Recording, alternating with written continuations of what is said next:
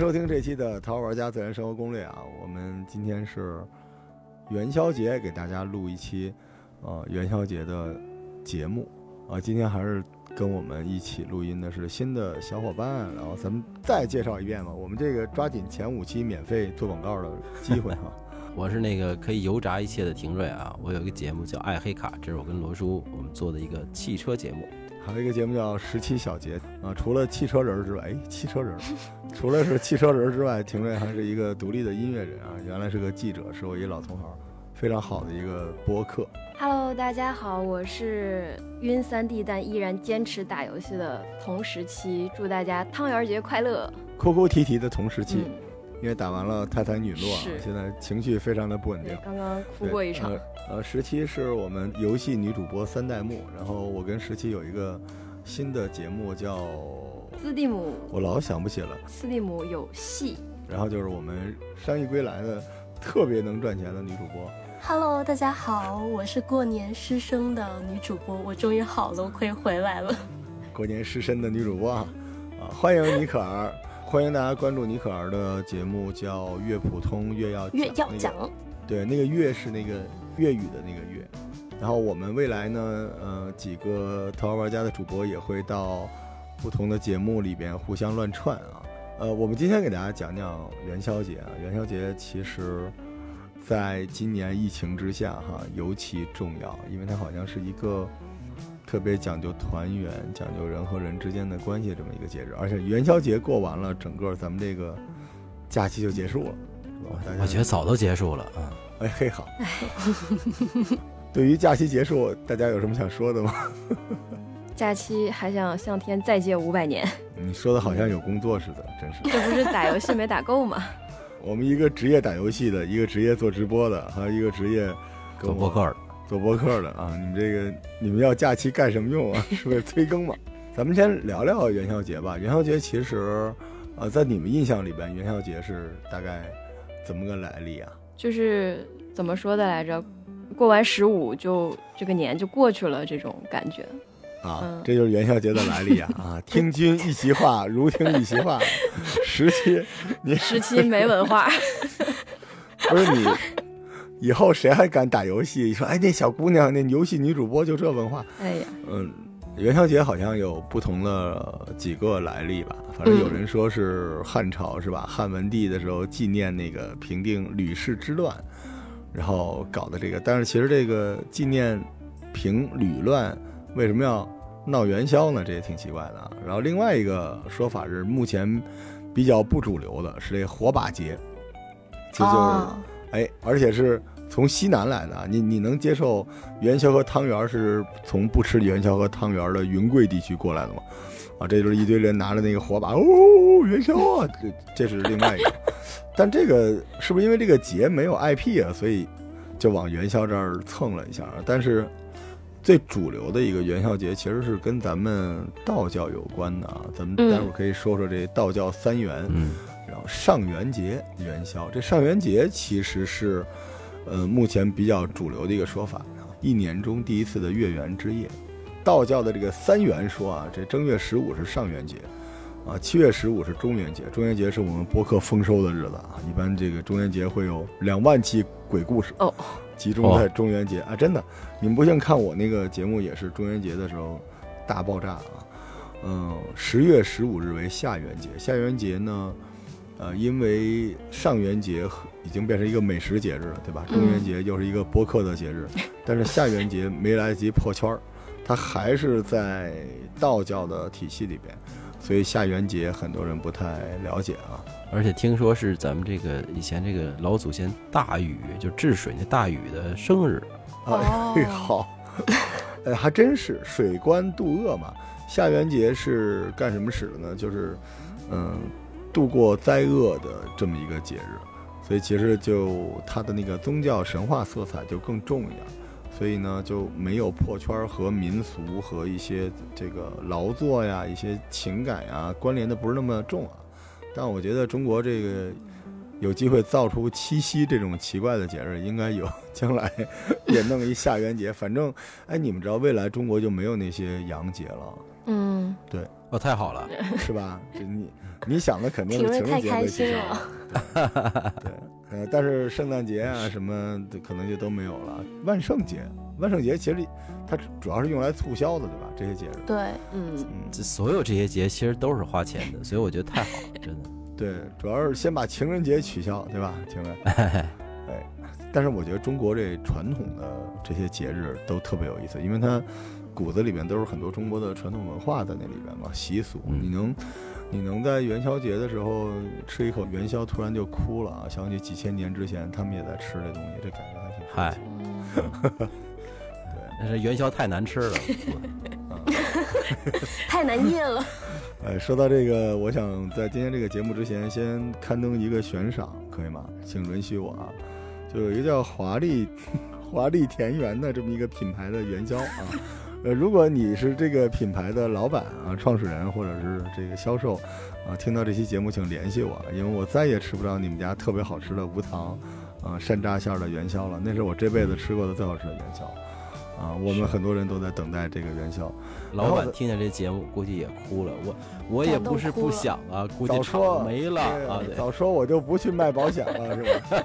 对专供，对，元宵其实习俗还是咱们现在看起来基本上就是吃汤圆啊、猜灯谜啊、赏花灯啊、观社火呀、就是这些东西。我们今天录一个特别正经的节目啊，回头我们慢慢的给大家拆解一下，都有哪些好玩的。哎，那咱们今天先聊聊这吃元宵吧，好吧？嗯嗯，说到这吃吃元宵啊，首先，嗯、南北方的同学们先、呃对立一下啊，在尼可尔的世界里边，好像应该叫汤圆我只有汤圆。所以你是没吃过元宵对吗？对我小的时候一直觉得元宵跟汤圆的区别只是南北称呼它的名称的差异，后来我才发现好像真的不一样。嗯，完全不是一种东西。来展开讲讲吧，来东北的同学们聊聊你对元宵和汤圆有什么区别？其实，在东北的话，小时候我也没觉得元宵和汤圆有什么区别，因为东北都吃甜馅儿的。冻梨，哦，对不起，东北不管什么，不管什么时候都是吃冻梨啊。对，就是东北的那个元宵，基本上是里面放了，呃，芝麻，有那个碎的核桃仁儿，然后放了糖。嗯，它是把它，就是我小时候看见街上卖的都是在那种大铁桶里滚的，您说这不哦就是五仁儿的馅儿吗？但是您少说了一样东西。是我跟大家说，我还真是在祖国各地都参与过元宵制作。东北的元宵里边要搁猪油，对哎，会很香哎。对对他那个把那几种奇怪的馅儿腻在一起的那东西是猪油。哦，对我把这茬儿给忘了，因为主要是我不做这个东西，我我光估计你也不知道，你不是忘了？不也吃不出来？对不能吃出来，就是吃是能吃出来，它里面是有油的，但是应该是不知道，我只知道里面有油，但我不知道是猪油。东北常吃的那个元宵就是您说的那五仁儿，然后还有一个就是豆沙，那你什么时候吃到汤圆儿了呢？因为你在东北应该基本都是元宵。吃汤圆儿是后面上到什么初中、高中开始，超市里面开始有卖汤圆儿的，才吃到的汤圆儿。那我们吃的也是甜馅儿的。据说南方是有一些咸口儿的这个汤圆儿。对我我我男朋友他们家不是浙江的嘛，他们家的那个汤圆儿，对他们叫汤圆儿，他们的汤圆儿的馅儿是豆腐和猪油渣，嗯咸的。我到现在还没有敢去尝试过这个东西。哦，这一期节目这个就换了一男朋友啊，上期节目好像还是江西的，这期我也记得是啊，对呀、是吧 我还没发现这个是。这个是爱哇，人，那个是男朋友。哦哦，对，就是明天不一定是跟哪个过，明天再说明天的事儿吧。取消说今儿洋节了，取消杨姐了，已经。对对对，取消了，哎，逃过一劫。嗯好，呃，我的小时候印象的元宵啊，就是觉得它不好吃，我就觉得那元宵那馅儿啊，估计就是元宵节没用完的，剩下了到中秋节就包月饼里了。好，然后中秋中秋节还还用不完的，又留着包元宵是吗？不知道为什么觉得你说的好对啊。对，所以您知道，我觉得就是南方的这种文化，好像很快的就把北方的人给俘获。比如说我们小时候吃元宵，吃那什么五仁馅儿的，是真难吃。就那个元宵又硬，那个心儿又硬，然后那个馅儿又难吃。所以 汤圆这个东西来了以后，我天，这个原来还有这么好吃的跟元宵节有关的东西。人家那什么黑芝麻馅儿什么的，又软又糯，然后又香又甜，就跟咱那元宵完全不是一东西。哎，您说到这个，我突然想问问尼可儿，你们那边也叫元宵节吗？我们叫元宵节，所以其实元宵节在北方已经失去了阵地，然后，打着元宵节的旗号，大家吃的都是汤圆儿。嗯，哎，真的真的是这样。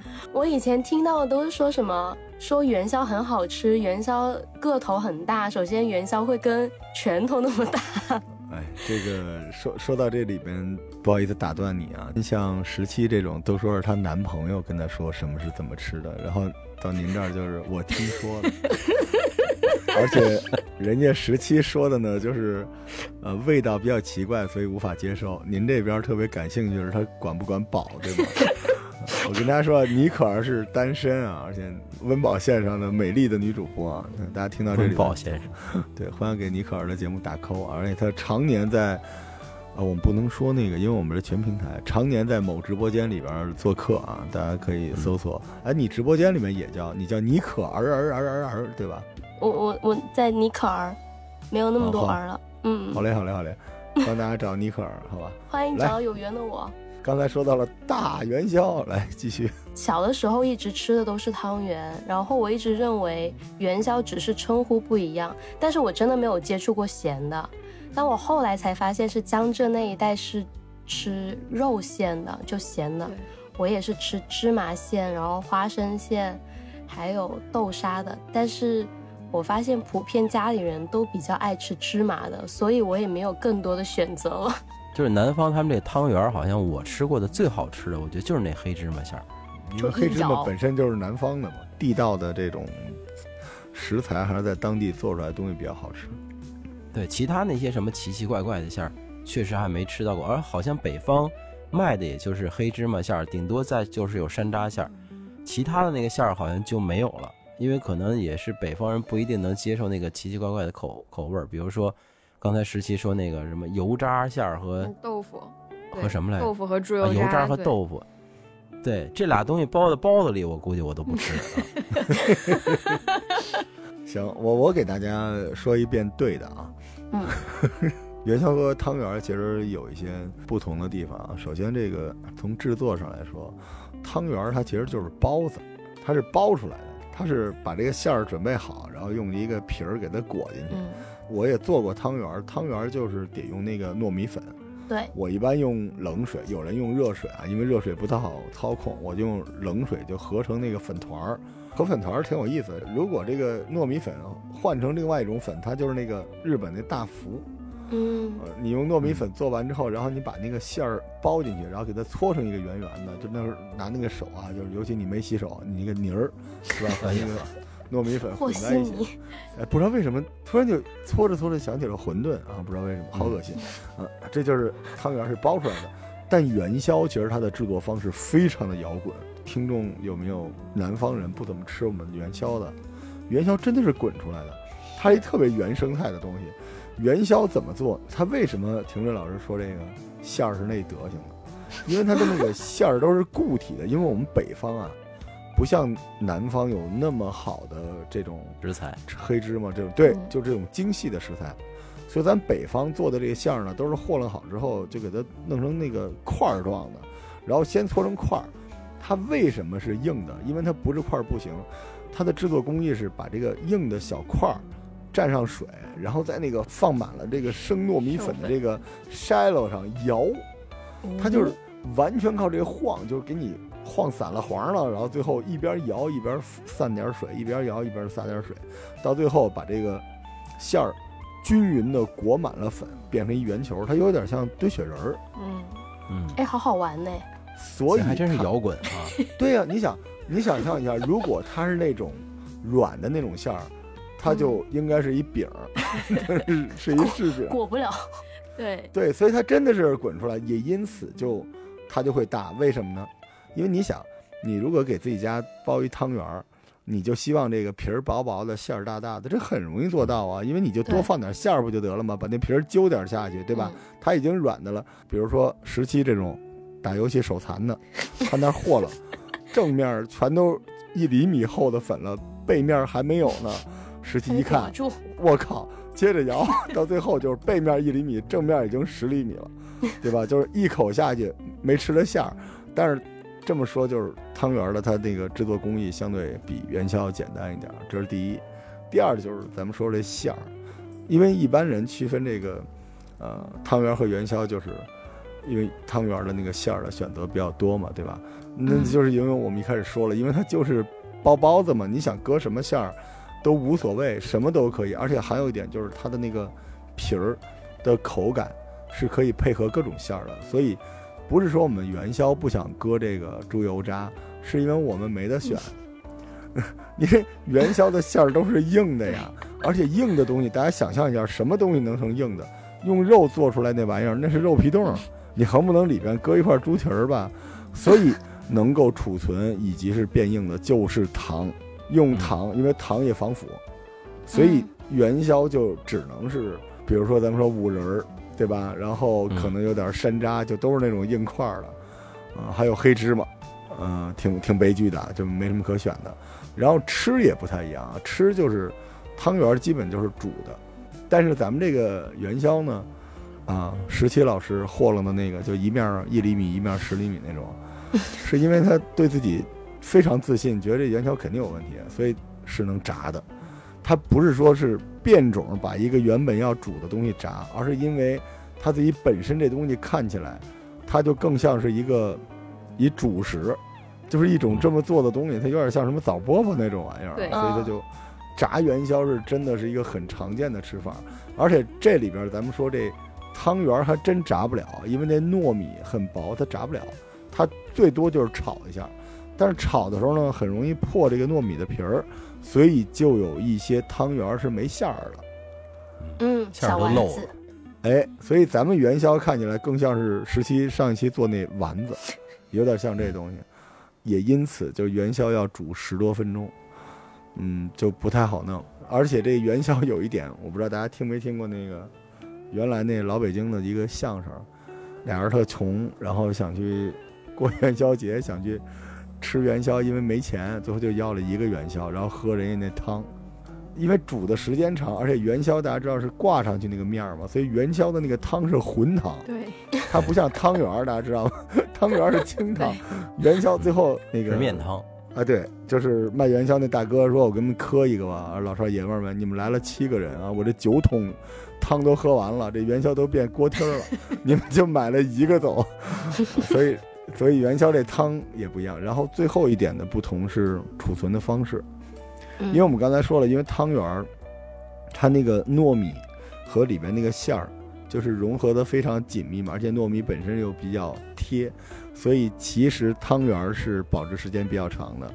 元宵的这种制作手艺是非常的残暴的，特别容易裂，所以元宵保质期非常非常的短。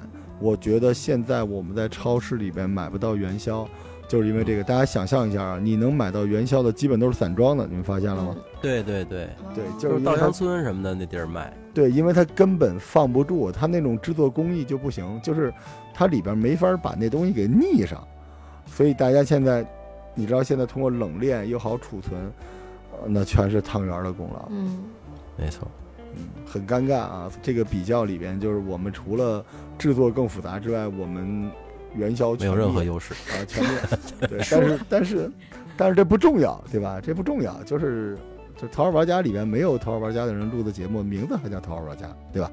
这个 这你们再厉害，你过的啊不还是元宵节吗？是。那我如果说我想体验元宵的话，我还可以到哪个哪里去吃呢？现做是不是？呃，元宵元宵对是很好做的，就是你得弄着那个馅儿，而你自己也可以试试，你和了点儿那个刚才说的糯米粉，你就自己摇和就行挺有意思筛子自己去滚。对，对这东西攥俩糖球，然后搁在那里边摇就行。呃，不过元宵我是喜欢吃，因为汤圆我老觉得有点像点心，嗯而元宵对我们来说是主食啊，就跟那馒头里边加上火腿，加上荷包蛋，对，对，加上那个酱豆似的，特特别凿实，呃，吃四个顶一天。尤其是那元宵是硬馅儿，而且你知道，对，它这个煮的时候，我们上一期不讲过火候吗？这元宵煮好了是几乎不可能的，因为它那个馅儿的熟的和那皮儿的熟的那个燃点不一样，所以一般来说，这元宵要不就是馅儿煮软了，皮儿飞了，要不那皮儿合适，那馅儿是硬的。对对，就是这个特别盯时候。对元宵，它总是吃起来有一种那种让你感觉要哪儿加生的那感觉。啊，对，嗯就是因为馅儿嘛，它那个馅儿本身就是生的呀，所以你知道元宵为什么就不能搁肉馅儿了？因为您那个都熟不透了，对，根本煮不透，煮透了那元宵就飞了，没办法。后来这个做元宵的稻香村的大师傅们啊，就说我们要为北方啊赢得这一局，然后就开发了半天，最后想出了一个办法，啊，这个把馅儿给弄软，然后把这皮儿弄成生糯米的，然后最后用这个呃机械加工，最后发现哎赢了，成功了，啊，改良的元宵叫汤圆儿。就 后来想了想，算了吧，算不打眼了。所以元宵真的就是，嗯、跟这汤圆还是不一样的。呃，我觉得未来可能就没有元宵了，你信吗？再往下发，哎没错，我就想说这个呢。我觉得元宵可能慢慢就会告别我们了。呃所以其实，哎呀，它有点像东北的粘豆包。希望粘豆包还在哈，希望元宵还能有。然后北方的同学们啊，尤其是北京的同学们，嗯、明天一早啊，大家记得去稻香村买元宵，因为正月十五一定买不到啊。嗯，嗯，买点元宵，对还去买呢。对，赶紧买吧，自己搓应该没那簸箕了，那个不是特别好弄。你看那个十七说小时候在东北看拿那大桶呼噜呼噜呼噜在那摇，对，就这玩意儿它有意思。那也是个技术活儿，那不是说一般人摇完滚完那个元宵都能特匀溜的，它它真的是个技术活儿。是啊，后来他们都转化成用那种自动的滚筒，对，就是跟那个炒栗子那哎东西似的，对对对对哗啦哗啦哗啦在那儿。他们冬天用来滚元宵，夏天用来炒瓜子儿。嗯。好，这个风俗其实流传的时间比较长，因为过上元节是唐朝，嗯，但是呢，现在官方认为，我也不知道为什么还要认证这种玩意儿的官方啊，这个东西应该吃起来应该是在宋朝，啊，宋朝当时周密写的《武林旧事》里边，啊，有一个东西叫乳糖圆子，哎，你听这名字都感觉特别像日本的东西啊，嗯这还真是。对，还有成沙团子，就是这玩意儿，就是那个汤圆儿啊。宋朝人吃那东西，大家也见过啊，宋餐还是非常好吃的。然后就是我特别热爱的这个很多呃古典文学名著里面都有各种各样吃元宵的故事，比如说这个非常纯情的《金瓶梅》啊，里边哎元宵出现了几十次。啊，他们管这叫果馅儿元宵，是他们日常常规要吃的一个东西，就已经不是元宵节才吃的了。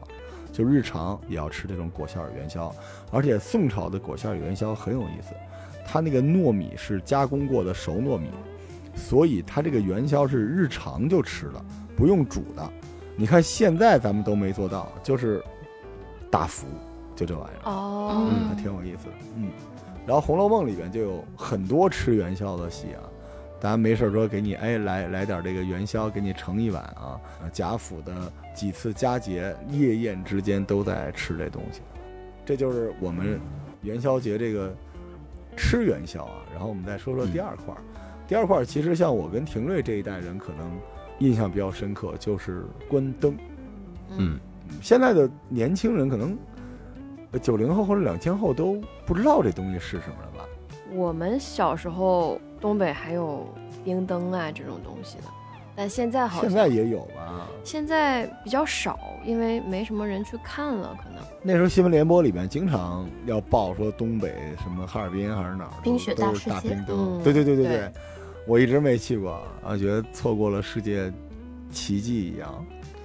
啊，你们那时候那冰灯是在那冰里边搁一蜡烛吗？我老觉得花灯应该是蜡烛吧？那那个冰里边能搁蜡烛不吗？不是？它是电灯，就是会在冰的那哦个里面，其实放会放的比较少，它是直接放在外面的，就是用外面，因为它放在那个冰后面，你其实也是能看到它亮的嘛。嗯，这灯饰真的是好看呀、对，我跟廷瑞应该有那种共同回忆啊。原来这北京城，尤其是北海公园儿，嗯，每次到了这个时候，就是进去游园，到处都是花灯。它这花灯其实现在看就跟那手办似的，全是网红点儿，对吧？没错，咱们这儿其实不冰灯跟正月十五是没什么关系的，是是真正是花灯是正月十五玩的东西。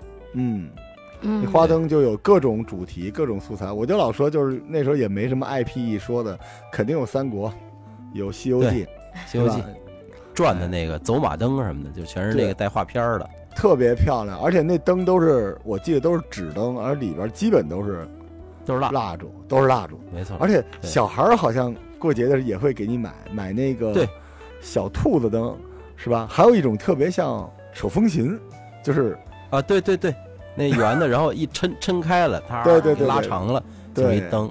买回来是一扁片儿，然后你对啪了一蹬，它就哎长了。我知道这个你也你也暴露了。但但是我这个的时候是接触在中秋节，文化的差异。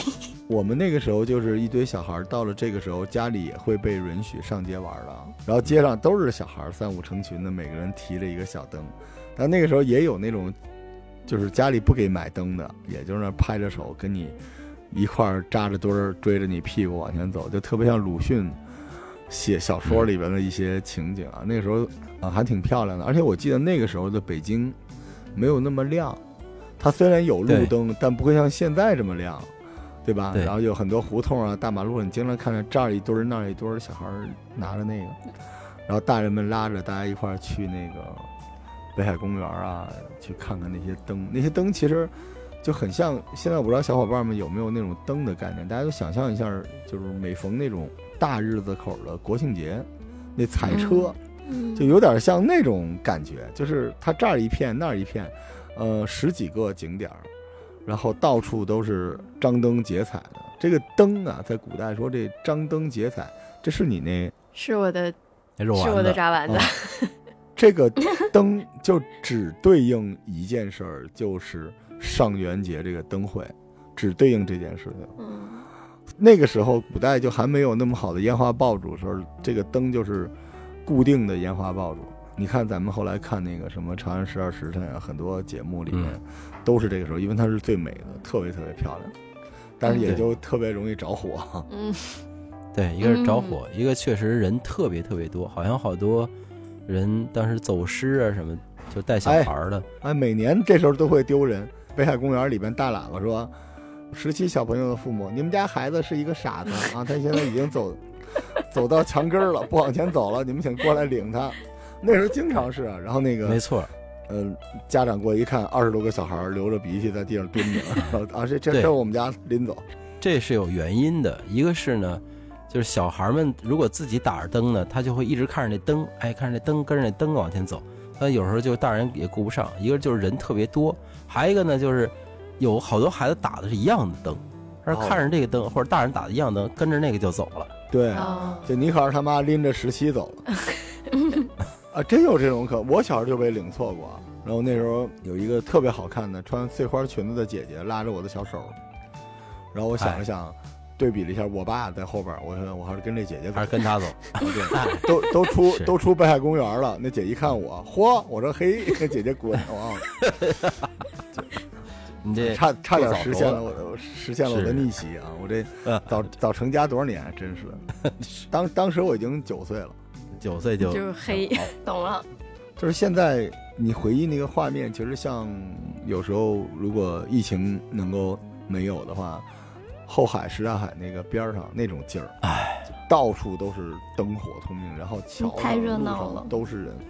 而且对对，我之前在一个什么节目里边说过，就是咱们中国人啊，性格是比较内敛的，尤其是在公众场合，大家都是绷着脸，但是嗯那天，呃，满街都是笑脸。嗯，没错啊，，都笑眯眯的，而且大人互相之间还会不认识人点根烟啊什么的，哎，你那个那边怎么着的，就是你会突然觉得这一天就世界就特别 peace，对吧？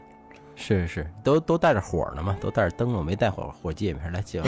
哎，真有拿那个灯笼点烟的啊，真有。对，而且当时没有那么严的时候，是正月十五晚上也是把那个烟花爆竹都放了的时候。对，对对对，就是在东北的话，小时候可能唯一能看到烟花的时候就是正月十五。对，其他所以你知道廷瑞这个事情特别的科学。你知道东北为什么只有冰灯了吗？你想象一下啊，天上全都是那个纸扎的大灯笼，然后东北的老铁们在放花，这就相当于放火。但如果底下都是冰灯啊，这个花下来还能拿大冰块灭火，对吧？直接就是地对空导弹，底下放花把那上面灯笼全给打下来。但是关灯对于古代人来说，就是咱们现在说这看秀嘛，对吧？这灯会就是女团、男团，就是演唱会；灯会就是打擂台，就是说相声，就是所有的线下的活动都会在一起。因为你知道春节除夕的时候，广东的你可儿比较了解，就是大家都避世的，对吧？尤其是南方嘛。嗯，呃，初五之后才上班，所以其实春节时刻，有一年哈，这个跟大家讲一个特别可笑的故事。我的好兄弟老杨从来不去远地儿玩，呃，那年攒了好多钱，非要要求我带着他去趟香港。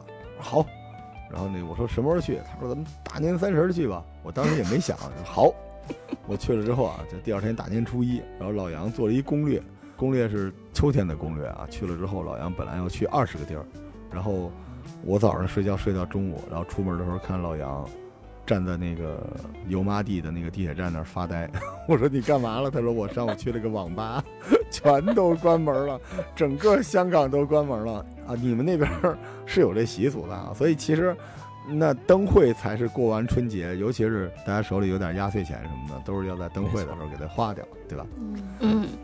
我们元宵有个最最最经典的就是红包，就是过年逗的那个红包，一定要等到元宵之后才能拆，所以大家会很期待，就是过十五就是可以拆红包啊？是吗？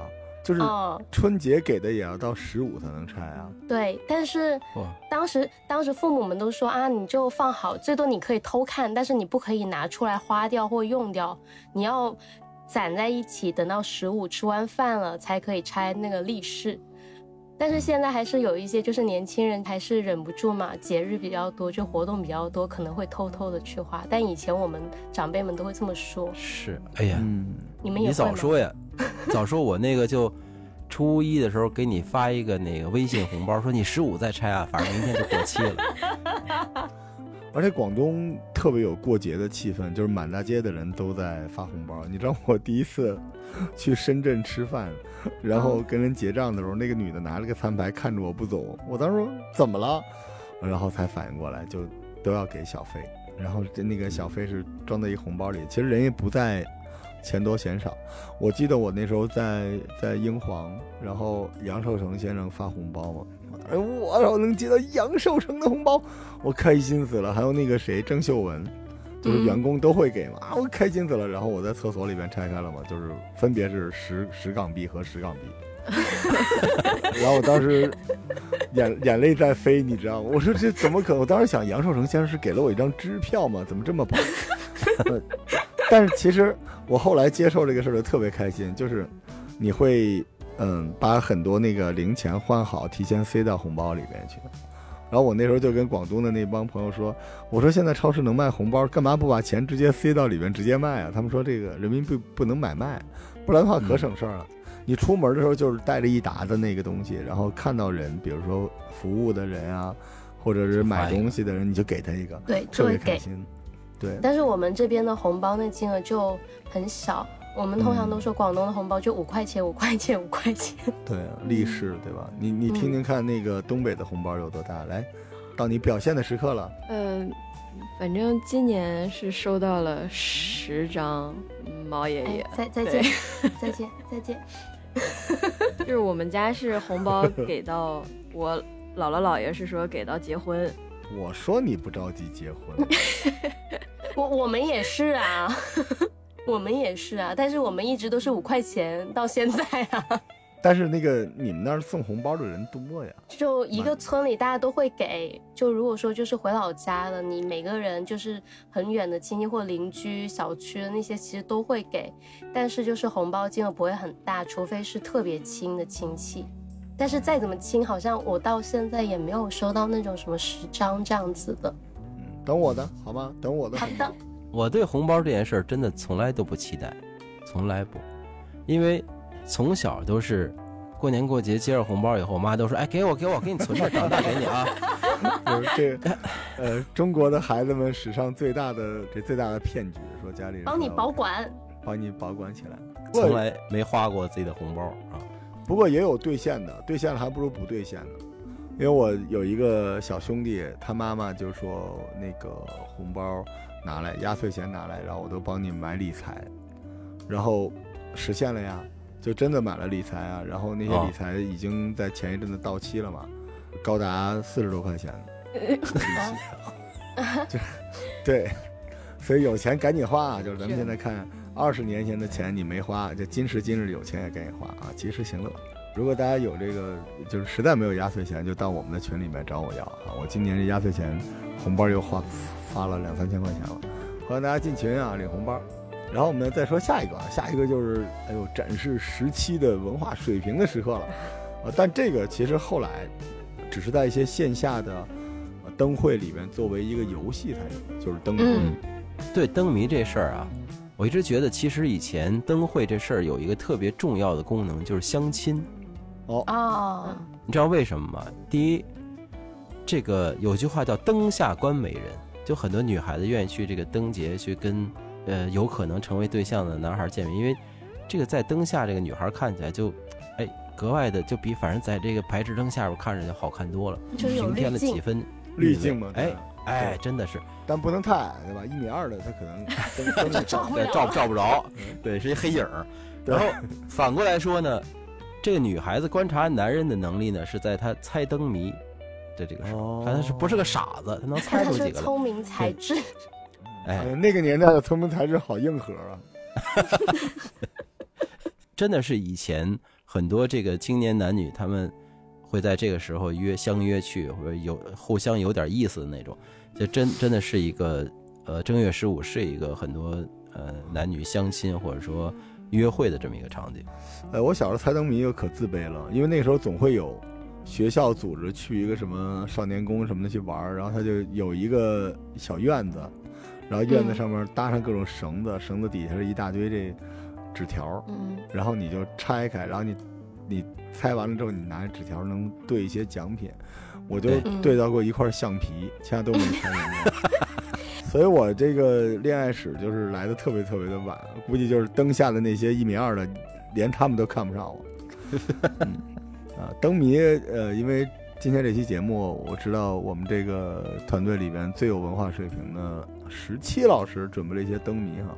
对，而且很多小孩都没玩过灯谜。哎，你记不记得那时候咱们小时候，好像是呃每年过什么？呃，元旦过什么？就好像有的时候那个班上做活动都会有这么一个，对吧？对，哦会来这么一个，就是给你猜一下，然后是哎，那个时候灯谜挺硬核的，它都好多是哦猜字儿那种，嗯，真的难巨难。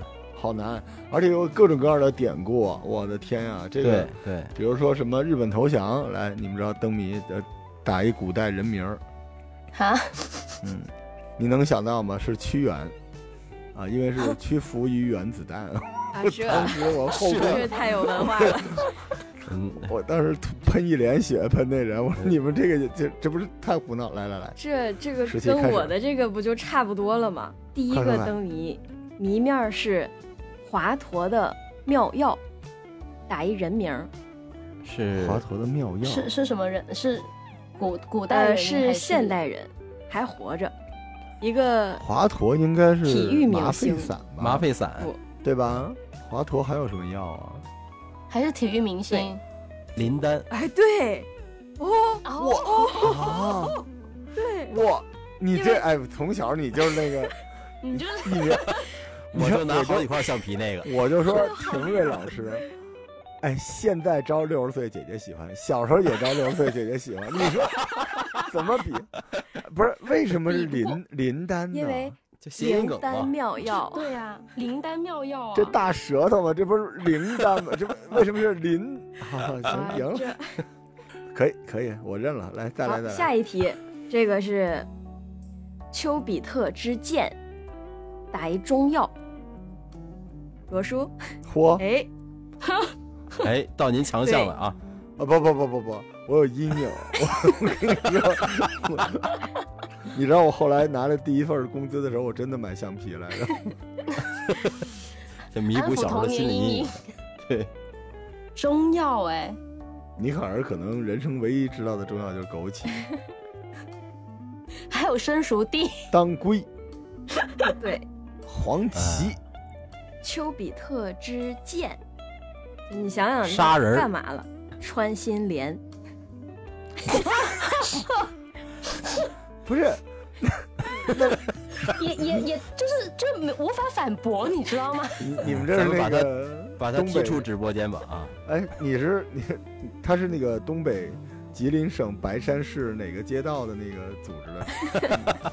不是，那那为什么是有个连字儿呢？就是把两个两颗心连起俩心吗嘛。啊，哦，其实好吧，好羞耻，但是我居然觉得还挺精彩的呢。可以可以可以，再来再来再来，还有啊再来还有来这个，皇帝从不上早朝，打一古代的人的号，这不就是万历吗？又到您这儿了不是万历吗？不是啊肯定不是万历不是啊，啊？您不能真当历史故事讲，您这还没吸取教训。你要找那种谐音梗，你来，我不就是你哎，我跟你说，太好吗？你你说对，我立刻回群给你发钱去。来，李可儿战斗起来。不行，而且他还要是年号，不是不，是，是一个人的他的那个名字是什么号什么，好难的就是给一个提示，他是三国时期的人。啊，这完呃了，罗叔加油，不勤奋，卧龙哦，廷瑞真的太厉害了，对，就是卧龙。你你小时候不是在北京长大的，你也在你也在白山市，不是找到了我的老哦乡，好啊，不过也有，你知道我为什么赢不了了吧？我觉得 也对，其实，嗯，就是他既没有那个你以为的那么硬核，但是他又不是脑筋急转弯，他正好在中间。好了，赢了，赢了，卡住，了。再来，再来，不知道为什么好想玩这个。还有一个应该是比较简单一点的了，梁山伯和祝英台打一首歌名。哦，两只蝴蝶哦，恭喜恭喜，答对了，抢答，都学会抢答了啊！这个厉害。这个，我我有一分了，罗叔加油！但是但是我想说，真的有一首歌叫《梁山伯与祝英台》，为什么它不是这首歌？就为它为什么是两只蝴蝶？为什么不是梁祝？对，我我我我能理解，我能理解。我在我的业务领域里边彻底的失败了。刚才你可是那劲儿有点在直播间里那意思了。哎，我喜欢了。还有还有没有？来来，有有有，这个稍微就是看上去传统一点，叫红门楼，白门槛儿，锁不住，关不严。打一个字，打什么？这个字是人身上的一个器官。嘴再说一遍哦罗叔得分儿。哦。嘿，行，红门楼，这个白门橡皮算槛儿，得着了对哎，我发现我发现他这个题目都是给我设计的，只是我前面不识好歹都没接住。你看，全是历史啊、医疗啊，哎。哇，这我我终于得到了一块小橡皮，哎，这个节目好好玩啊！哦还有吗我后面还有还有橡皮啊，三道题是一个系列的，来来来，嗯，但是你们要答应我，就是我说完了之后，你们别把我踢出去。我不能打你是吧啊？不动手一不一。定不一定啊。好，现在呃，首先呢是“红将别后又重逢”，打一个字，“红”是鸿雁的“红”，“红将别后又重逢好，下一题一片沉默。下一题，”。我先说下一题吧，说不定你们听着听着就能知道这一题的答案了。啊，不可能来吧。下一题是：稀奇稀奇真稀奇，外生骨头里生毛，有朝一日稀奇传，里生骨头外生毛。外生毛，对，打一个动物，什么动物里边有毛啊？什么动物骨头在外面？螃蟹。不是，也不，就是是它先是外边骨头，里边是毛，然后外边是毛，里头是骨头，毛毛虫，嗯，不是，哎，听着有点那意思吗？不，不是啊，是是小鸡鸡仔，不是，哦，就是它在吃蛋是吧？对蛋的时候算骨头是吧？我我忍着不动手继续。嗯，然后哎所以呢，你还有一次活命的机会，所以能猜到上一题的答案了吗？上一题的答案是鸡，就是鸿雁的鸿，鸿将别后又重逢。那个啊，那你说第三个吧，对，第三个是 好不耐烦。就是无效的知识就没必要增加了，对。第三道题是个子不高，全身长毛，站着不走，躺下乱跑，打一个老张，打一个家里的物件儿。吸尘器。拖，鸡毛掸，墩布对，鸡毛掸子。唉，所以说这个灯谜这个事情的没落也是很合理。你看我给我给你们猜一个特别难的，好吧？啊，史上最强播客，燃烧吧罗叔，啊嗯你看，你看，好好，一人一块橡皮一会儿发红包，哎，对，超难。什么？不是你说史上最难的题，真的好难好难啊，真的好难。但但你们一不留神猜对了，对吧？可以可以，挺好玩的，挺好玩的。尤其是在猜这个过程中，就是反正今天晚上如果有女生在旁边一米二的看的话，那所有的姐姐全都归婷瑞。是，他猜对的廷瑞至少，答对了四道题，对，好厉害。真真厉害。这个从小就交对象谈恋爱的人，就是 就是小时候，比如说咱们都是小朋友，我就说时间，咱们去猜灯谜吧，叫你可爱。然后你看，我我们不跟你去，我们跟廷瑞去，跟廷瑞能拿到橡皮对，对，你你就拿一块不够分的，还要切，你知道吧？我就一个人拿了四个灯笼，我有钱，但小伙伴都离我远去了。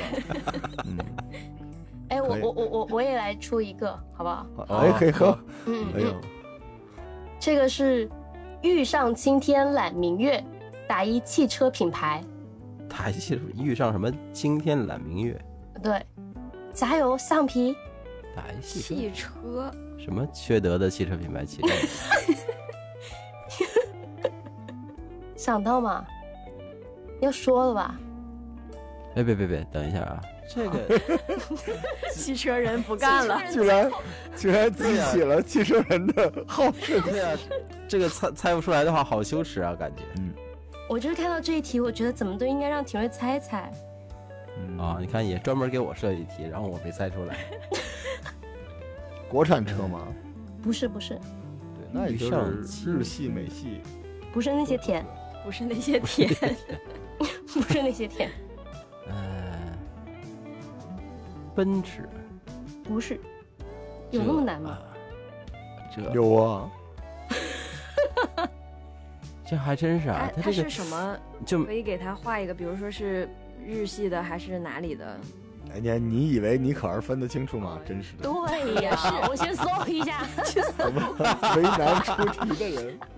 就 是对啊，这个这是有点难啊，我想想啊，这个这完全没汽车品牌，但汽车品牌其实也不是很多，对呀，也就哦二三十哦，他是个。他是日本的，日本的日系的日系的，你看吧，这可怕就可怕在这个地方。啊 但不是那些甜。嗯，不是那些甜斯巴鲁、它它其实这样子的，它有另外一个名称。凌志，对，哦，哦，对，哎，对，遇上青天凌志，凌云转什么意思？就壮志凌云是吗？对啊，对，灵智。哦，下好了，下一个吧。嗯 这个题其实就居然没有刚才那穿心莲精彩。没 有没有，他没有穿心莲精彩，穿心莲是真的绝。嗯哎，真的绝。你还有吗？还有一个简单的简简单的简单的停不下来了。简单的一个，呃，还有两个一个我我先说一个特别简单的吧。啊，听到这里边，如果想这个弃我们这期节目的，不要着急嘛，后边还有一个重要的彩蛋啊！大家听到这时候可以去上个厕所。来来来，继续。就是说他是虎，他不像，钱币印在黄黄袍上，站在山上吼一声，吓跑猴子，吓跑狼，打一动物。什么叫钱币印在黄袍上？嗯，是哪个钱币？就是那钱花的那个钱是吗？钱币嗯，对印在什么黄袍上？对是豹子吗？不是，金嗯钱豹吗？不是。对，哦，哎，不是，金钱豹哎你等会儿，你等会儿，不是我，我跟你说啊，虽然我答对了，但我，但是并不你可全是包容我看不起你，我我看不起你，真的。对今今年不是金钱豹特别特别的火嘛，对吧？所以这个不是这这跟出题人的智力没有任何的关系。这是非常简单的，非常简单的。然我给你们出一个题啊，就相当于说有一个纸花花的，然后给别人，别人能可以换到一些东西，这个纸叫什么？钱 RMB 嗯，你看就是这种嘛，我就怕你们看不起。答对了，耶！我我今天答对了一个一个这样的题，我觉得很难过。哎，我能不能参加小学水平以上的灯谜活动？可 可能刚刚是那个三到六岁的，好好好，为了为了挽回你们，就是我们不要再向下了，好吧？嗯嗯，感感谢各位收听啊，咱们继续来啊，咱们说一个更有意思的社火啊，社会的嗯社，然后火苗的火，社火其实就是 party 啊。你现在在一些日本的一些这个冬季啊、秋季啊，就是祭祀的祭里边，还能看到特别大的两个字儿“社火”。嗯啊，社火嗯其实是相当于在这个城市中间的那种大狂欢，啊，也有人嗯在社火里面，就鲁迅先生的故乡里面也出现过，就是这个唱社戏啊，大家一块儿欢乐，嗯这是特别有意思。而且社火其实也是从农耕时代延续到现在吧，就告诉大家这个节过完了。所以社火也是最终的狂欢啊，特别有意思。比如这个社火期间啊，有些非常这个啊温馨甜美的事情，比如说这个水泊梁山屠杀了啊大名府啊，水泊梁山屠杀了东京汴梁。啊，水泊梁山屠杀了，就这一天出了很多很多的事儿。所以上元节为什么那么有意思？就是因为其实在这一天是百无禁忌的，这个有点吓人啊，他是走百病。走桥渡恶啊！说到走桥，尼可儿好像有话要说，是吧？嗯，对，嗯就是在我们广东省佛山那边有一个传统习俗，至今已经有四百多年的一个历史。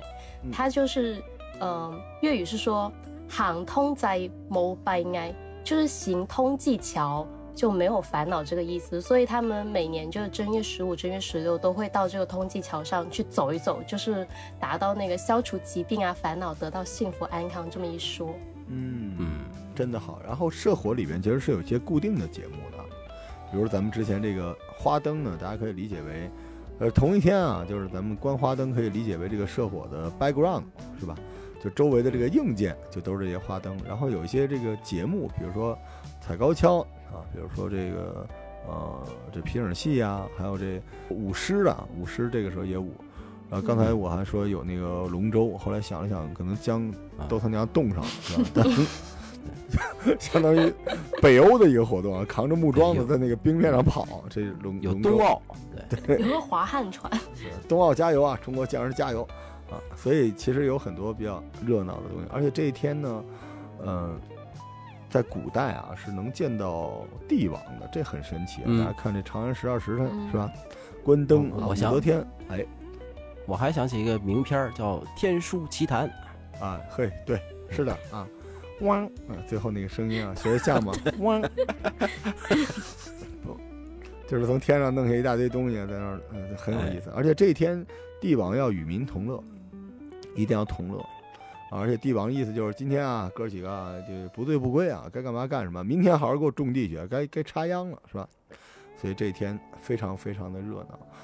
嗯、里边的一些活动我们刚才说了，这个元宵啊、花灯啊，然后这个灯谜啊、社火啊，一个接一个，这都是在一个晚上完成的。所以你知道，它比春节都要热闹，因为春节基本上嗯。大家不出门，嗯。都在家里边，对吧？对，然后最多就是拜个年啊，但是这个不是，这是一全民大 party，然后大家都笑眯眯的啊，这个也是咱们中华民族的一个集体记忆哈，就是你基因里面有这东西，但是可惜现在疫情，但是我们希望哎录这期节目也能让大家啊、在这个脑子里边乐呵乐呵，对，乐呵乐呵。嗯然后最后我们这个社火里边还有一点要讲到的，就是啊，虽然各地有各地的呃习俗啊，民俗，嗯但是这天最重要的是谈恋爱啊，这才哎是我们中国真正的情人节啊！那首先给七夕打一奖我，一听到就精神了。对，是喝，但是但是冲你刚才那金钱豹那段子吧 够呛。你你这选人，呃，答应我别用别用这个灯谜选人钱豹来选人，你这段子真的，还有那灵智这段子，我没关系，没关系，挺好。嗯，这个这一天其实因为顺便说一句，这七夕节真的是红豆 醉相思，呃，发明出来的啊。那中国原来乞巧节，他不是干这个，乞巧节是。那个姑娘们坐一起啊，就张家长、李家短啊。你说那个廷瑞大师兄真真帅啊，我也喜欢廷瑞大师兄啊。我我从小时候我才一米二的时候我就喜欢他了。啊他那时候那灯谜那七巧节是一帮姐们儿凑一起啊，假装织毛衣啊，但其实就是聊这个的事情。啊，没有七夕的这个节，当然当然当然，啊，既然有万圣节、圣诞节、情人节，我我也爱七夕。你别管它怎么来的，对吧？嗯，就是我们现在这个民族传统文化呢，呃，一开始这初衷是什么不重要，大家一起去填充它，对吧？弄成一个大家开心的事情是没毛病的。呃，上元节，但是这个情人节啊，这是非常非常的重要，这真的是中国的情人节。为什么呢？是因为在古代，姑娘是不能出阁的，这非常非常重要。就是年轻的姑娘们是不能出门的，外边这些公子哥他也见不着这些姑娘。只有一个地儿能够看到年轻漂亮的姑娘，就是灯会，嗯，嗨，哎对，就是呃，对，只有这一天晚上能够合理的看到年轻漂亮的姑娘。当然，您愿意付费啊，那那那，青青 楼也有，哎，但是您要是没钱啊，你穷书生，你看，呃，你看这天晚上发生了从古至今啊，发生了多少美好的这些浪事儿啊，呃全都是你看那个最著名的大明宫词不就是吗？嗯，对吧？他就是想找那昆仑奴，就因为去年见过，今年就还想再见一下，而且因为这天有多少美好的这些诗人啊，然后留下了这些神奇的诗句啊，尤其像那个，我给大家讲一个吧，讲一个故事，就是破镜重圆，不知道大家听没听过啊？破镜重圆就是一个跟元宵节有关的故事啊，就当时这个大概魏晋南北朝吧，我记不太清楚了，这个公主嘛，国破家亡。然后夫妻离散，然后两个人决定把一面铜镜打碎，然后各拿一半，因为铜镜质量非常好，打一晚上就打碎。然后以后相见，大家拿这铜镜，就是约定在正月十五元宵节的时候，啊，咱们这个能够遇见，互相遇见。但是因为两个人是各奔东西了，所以他们那个约定的方式是在元宵节去卖这个铜镜，在街市上卖。所以这两个人在元宵节上拿的镜子，就是你买吗，大哥？大哥了解一下啊，铜镜了解一下，一边了解一下，一边看有没有卖这个。最后两个人真的在第二年的元宵节就夫妻相会，破镜重圆。嗯，我觉得特别美好，就是因为在古代就只有这一天是可以自由自在的，男女就认识掉，所以一般都是嗯，这个小姑娘带着自己那个呃小丫鬟是吧上街，哦几百万这个年轻的小伙子就是等着，大家去看那三言二拍里面所有的这些这些约是吧，全都是这一天特别热闹，而且这个回家晚了也没人管。我那天跟那个十七也聊了，对吧？嗯当时宋朝东京汴梁啊，橘子水晶是吧？汉 庭，这七天也都定根本都定不上。都满了。你到了明朝，汤显祖的这个啊《紫钗记》里边讲的也是这点事儿，就是多少那个绝色佳人、多情的书生都是在这天晚上结缘。嗯，但是这个为什么那么重要？是因为它居然是现实主义的一种写作。因为在古代啊，大家看《聊斋》《太平广记》都知道，都是小伙子跟女鬼，你发现了吗？嗯因为就是很少有那种小姑娘跟男鬼的，是因为小伙子见姑娘是完全不可能见到的，而姑娘想见个男的，如果这个府里给安排相亲等等是有机会的，所以那个时刻只有这天晚上，如果是谈恋爱，那就可能不是一个神怪小说，是真的有这东西，所以后来就有那个各种各样的呃文学创作。对。然后到第二年的这个正月十五的时候，就好多姑娘看抱着小孩儿的就等，哎，去年那个 就找，啊，嗯，爸爸去哪儿？当年是谁？这个是谁？好，这个谁是我的金钱豹？哎，不过不过大家想象一下，那个那个年代其实也挺有意思的啊。就只有这一天，在你出阁之前，十四岁，你可以在十六岁，就两三年，也就这两三年的时间，对吧？嗯，这后边就基本就得当妈了嘛。那在这两三年时间里边，你一个十四岁的小孩儿，带着一个十二三岁的小丫鬟，上大马路上去找自己喜欢的漂亮的男孩儿，也真的还挺浪漫的啊！而且周围是张灯结彩，嗯，对吧？一堆人在那儿猜灯谜，有人踩高跷，有人做汤圆儿，然后到处都是灯，很浪漫啊！现在这种画面，我觉得中国的文学作品里面就是讲这个上元节的浪漫讲的少了点儿，反倒是你像日本很多这种动漫作品里面，经常有这个冬之祭、秋之祭，大家穿着和服到大马路上捞金鱼儿、拉手许愿什么的，好可惜哈、对，您刚才讲那场景，如果搁在我们现在的社会，就是一个早教的反面典型啊，是。十六七岁，现在想想认识个陌生的异性，就是就是太容易了，所以大家可能嗯不珍惜。对，在古代你看的很多小说里边，真的是有很多人他是要，嗯，是就是人冲破重重障碍，人这一生啊，就是只能谈一次恋爱，一生一次嗯，嗯。上元节恋爱，因为就这个姑娘从能出门到她要嫁人，她可能就是你只能见她两次，所以这一次我见到她，然后比如像廷瑞对吧，大马路上这个呃东单一条啊、呃陈姐，然后这个西四四牌楼赵姐，然后有一地图。然后那儿跑，看旁边我也那儿跑呢。哎，孙队你，对吧？跟那撕名牌似的。然后那那帮姐也说着什么急啊，再看看呗。哎，这不是廷瑞？哎呦，这不是廷瑞吗？哎，那罗叔过来了。哎，咱那等有没有？哦呦，馄饨来了，还是赶紧找廷瑞。就大家就，然后然后给每个人留下一个小纸条，对吧？身上带带了一百个纸条嘛，给你留一个。说明年若有缘，对吧？咱俩再见。没错。月上所以这个在正月十五之前这一年的时间里，干嘛呢？多练练猜灯谜。刷题库，对，刷题库啊，刷题库，这样就省得像辛弃疾老师说这“众里寻他千百度，蓦然回首，那人却在灯火阑珊处”。这写的就是多美啊！情缘缘兮啊，对呀、嗯多美啊，对吧？那就是廷瑞的二十个姐姐中的一个，嗨，在那边想，这小伙真帅，明年还会不会被我猜灯谜呢？